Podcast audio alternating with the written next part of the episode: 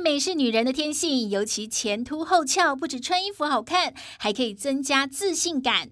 然而，当上孕妈咪后，分泌乳汁，乳房肿胀，皮肤被撑开，哺乳期后乳腺细胞失去功能而萎缩，可能会让胸部面临走山危机。台湾有的女性上较保守的，她有时候到年纪到一个程度，她挣扎了很久才来做手术。一般整形的手术，我们都会建议及早实施啦。第一个，它手术恢复快，以后相对自然，也比较自然一点。那第二个就是早一点实施的一些手术，哈，对人生的一些改变会比较多一点，哦，包括人际、工作、自信都会有不一样的表现。产后胸部变形是做隆乳手术，主要的目的就是补回流失掉的体积。其中以植入材料来说，可分为假体及自体脂肪。自体脂肪隆胸虽不会有排斥现象，但因脂肪细胞本身有存活率问题，术后平均只能增加零点五到一点五罩杯。对于哺乳后胸部萎缩或下垂女性，支撑力不如假体来得足够。假体大致上的分类，哈，以表面材料上，我们分成两种，一种就是光滑面，啊，光滑面是跟人体组织不结合，啊，那它需要术后需要按摩。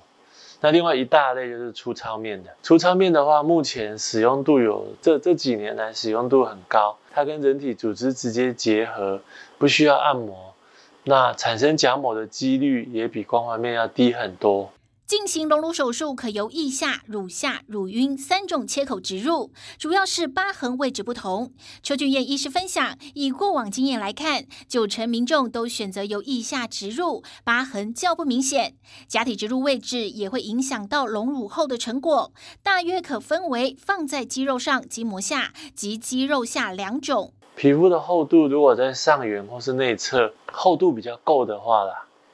那我们可以考虑放在肌肉上，啊，那啊，如果比方说皮肤很薄，我们如果放在肌肉上，它会变得边缘感会比较明显，所以我们会选择放在肌肉下，啊，不过这个到时候也是跟跟医生来做讨论的啊，看看你本身的条件，当然放在肌肉上的柔软度跟晃动的自然度会比较高一点。隆乳手术是否会影响到哺乳功能？对此，邱俊彦医师强调，不论是植入假体、自体脂肪，或是假体植入位置，都不会影响到哺乳功能。因为现在内视镜技术发达，进行手术时都会避开乳腺，民众不用过于担心。那另外就是切口的问题啊，如果有想要哺乳的话，我们建议不要从乳晕啊。第一个是疤痕明显。那第二个就是乳腺组织，它本身它不是无菌的，感染率会稍高。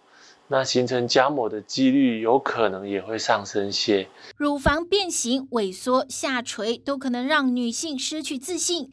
简单的隆乳手术恢复期短，医疗技术进步也让术后疼痛降低。再加上手术疤痕隐秘，想拯救产后胸部变形、重拾自信光彩，又不想太高调，隆乳手术也是一个选择。记者赖新平采访报道。